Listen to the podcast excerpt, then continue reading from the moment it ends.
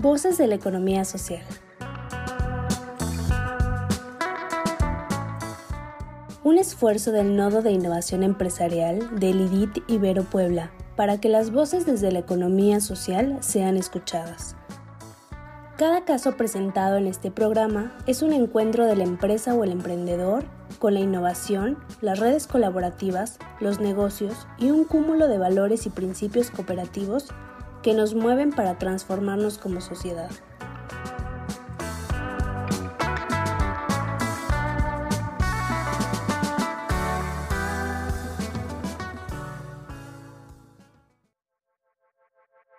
Hola a todos, bienvenidos una vez más al programa Voces de la Economía Social, un espacio de formación a distancia dirigido a impulsores, capacitadores, orientadores y asesores de empresas en clave de economía social.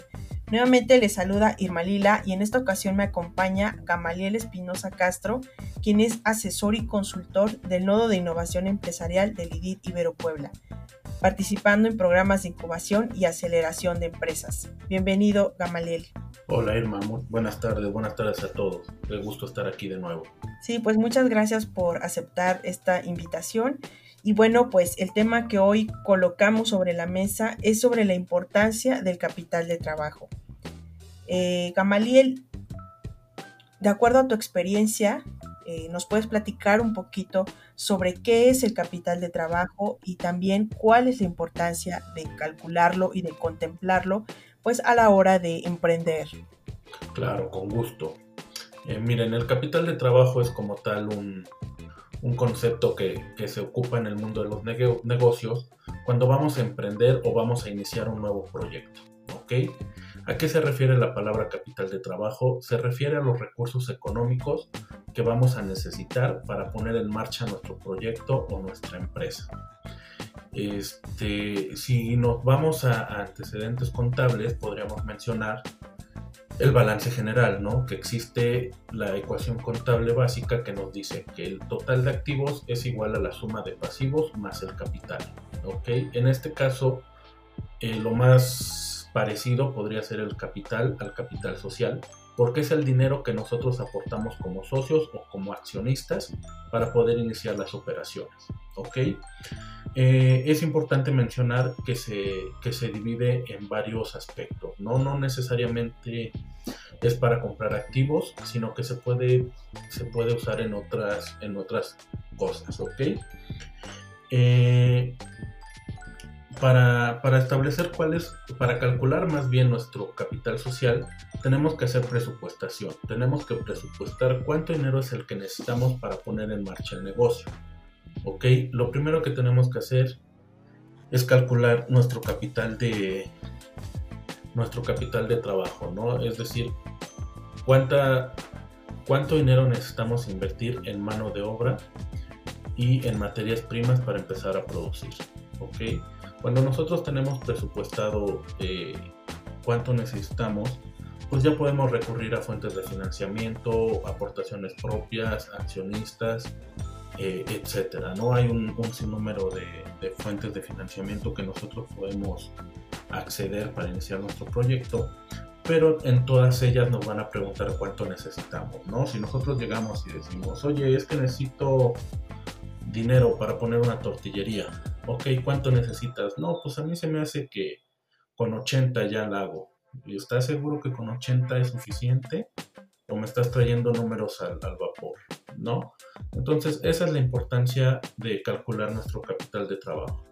Porque cualquier entidad financiera o hasta cualquier familiar que le digamos que invierta con nosotros, nos va a preguntar en qué se va a invertir el dinero y cuánto es el monto exacto que necesitamos, ¿ok? No podemos calcular nada más porque sí. Tenemos que presentar un presupuesto adecuado del dinero a invertir en el proyecto. Eh, posteriormente, lo ideal es establecer un presupuesto de, costos donde también nosotros analizaremos eh, lo que nos cuesta producir a través de gastos directos de fabricación, gastos indirectos, mano de obra directa e insumos. Este, tenemos que hacer nuestro presupuesto de ventas para calcular cuánto es lo que vamos a estar vendiendo mes a mes con el fin de poder hacer el cálculo de en cuánto tiempo vamos a recuperar nuestro capital de trabajo.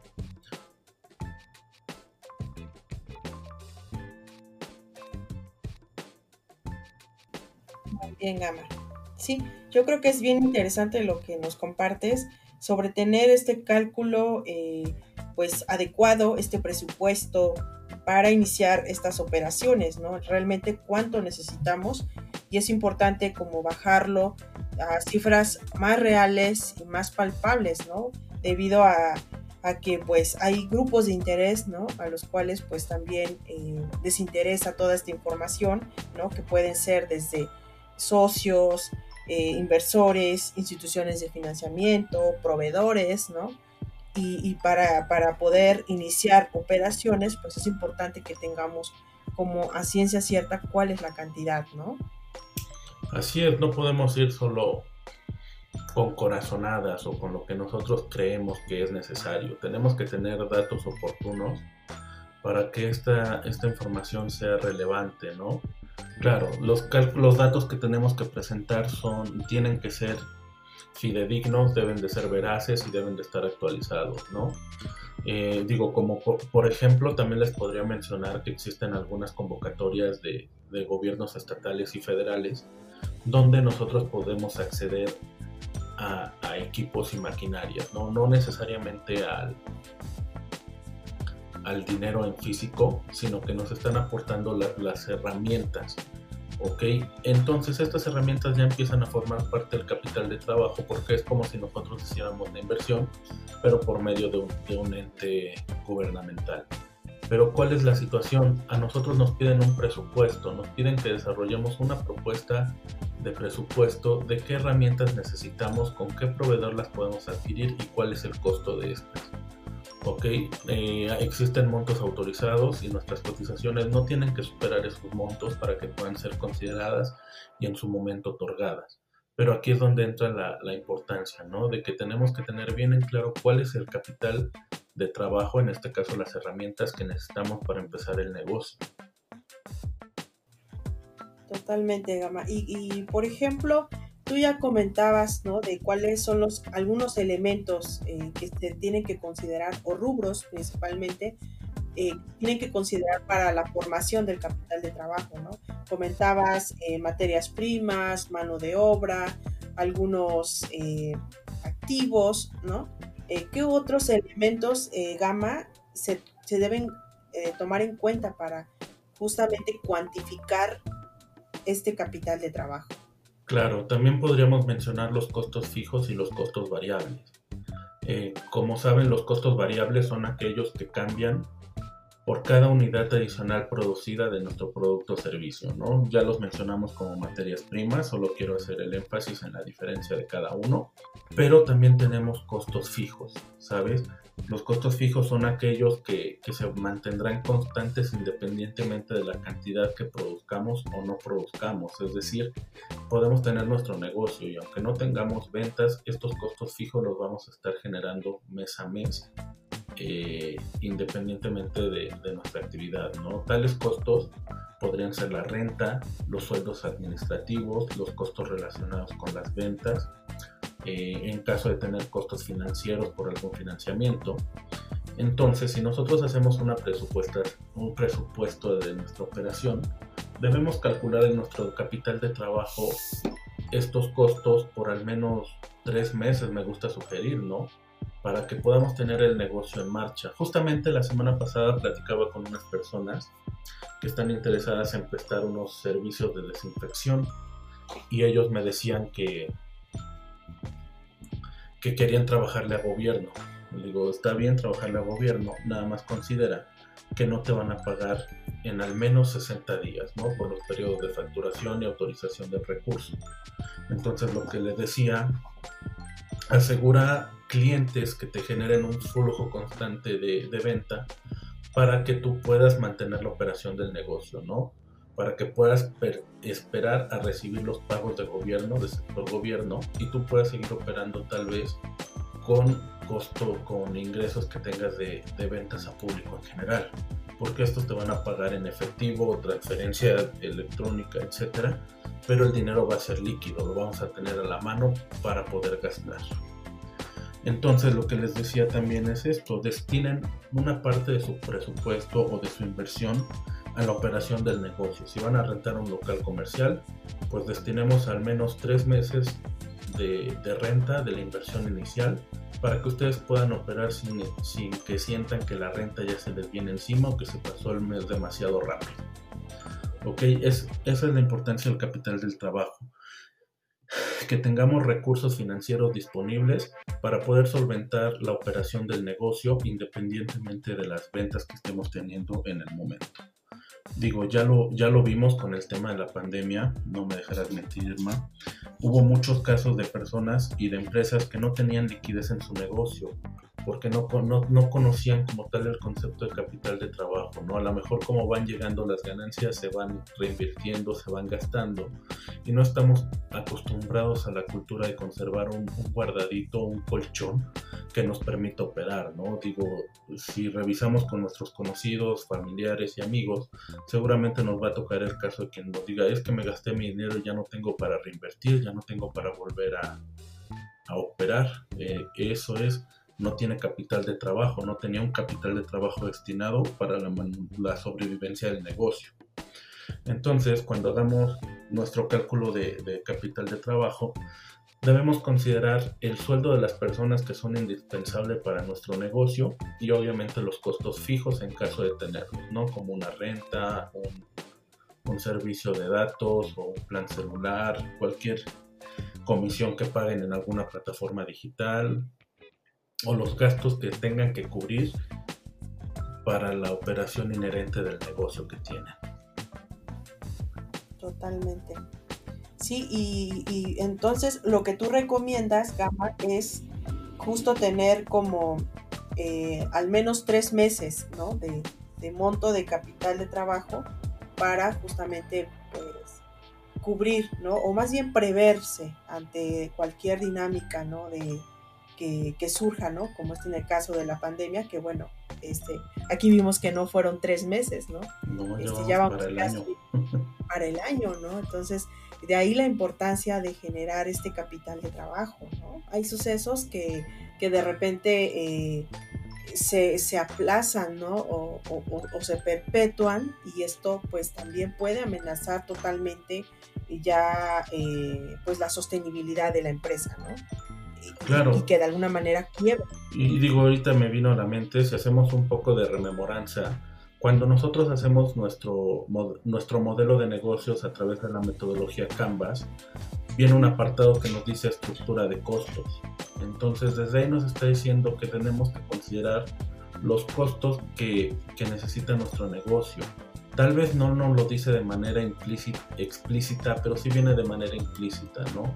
Que necesitamos un capital de trabajo para poder asegurar la supervivencia y la operación del negocio y de esta manera poder llevando, seguir llevando a cabo la actividad económica independientemente de la situación que se esté viviendo eh, en el momento, ¿no? Claro, y que al final esto nos va a ayudar a prevenir todos estos retos y problemáticas, ¿no? Eh, y por último, Gama, quisiera preguntarte, aparte de considerar eh, este capital de trabajo durante tiempo considerable, digo, ya tenemos un mínimo que puede ser tres meses, yo creo que pueden ser más, ¿no? Y eh, tú consideras importante, aparte tener un monto de prevención, es decir, un ahorro que pueda ser utilizado justamente para pues este tipo de, de dinámicas ¿no? que se presentan. Claro, siempre es conveniente tener ahorro. Digo, existen diferentes métodos de, de ahorro y de inversión, ¿no? Como tal podríamos, podría sugerir que si, que si existen las posibilidades, se puede invertir una cantidad de, del ingreso a, a invertir en, en, en, fondos de renta fija, es decir, instrumentos financieros que, que no nos eh, otorgan rendimientos excepcionales, pero sí nos dan la seguridad de que nuestro dinero va, va, va a estar disponible en cualquier momento.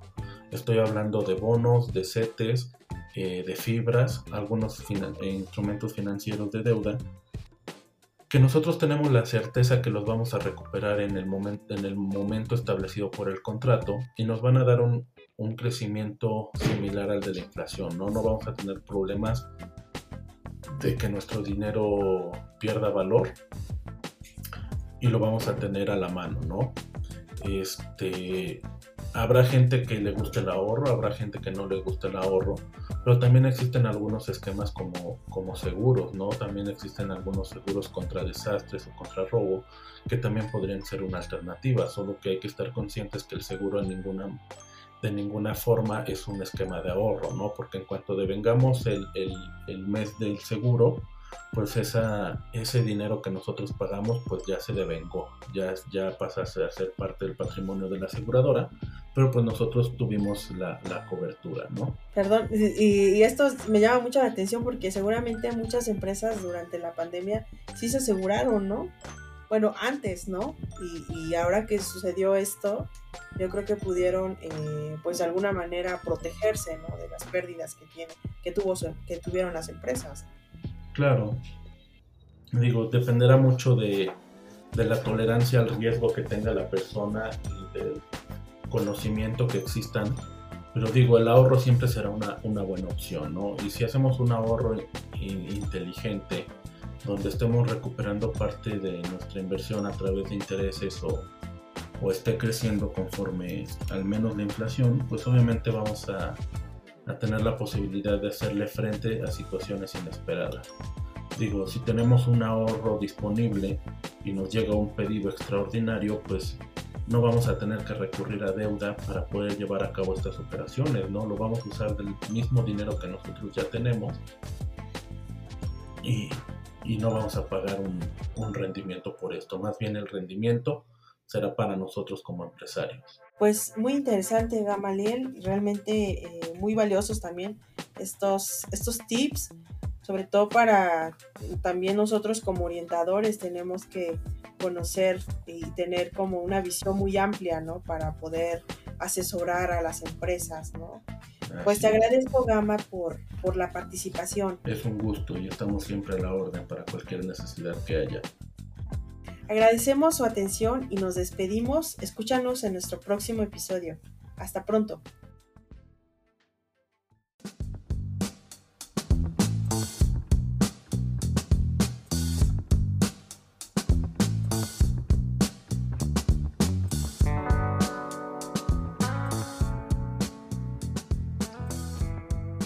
Gracias. Nos despedimos deseándote como siempre lo mejor.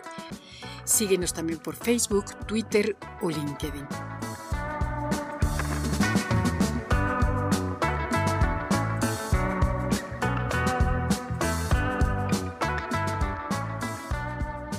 ¿Quieres saber más? Entra a revistai.mx en donde encontrarás artículos de vanguardia tecnológica, diseño, innovación, emprendimiento y economía social. Somos el IDIT de la Ibero Puebla.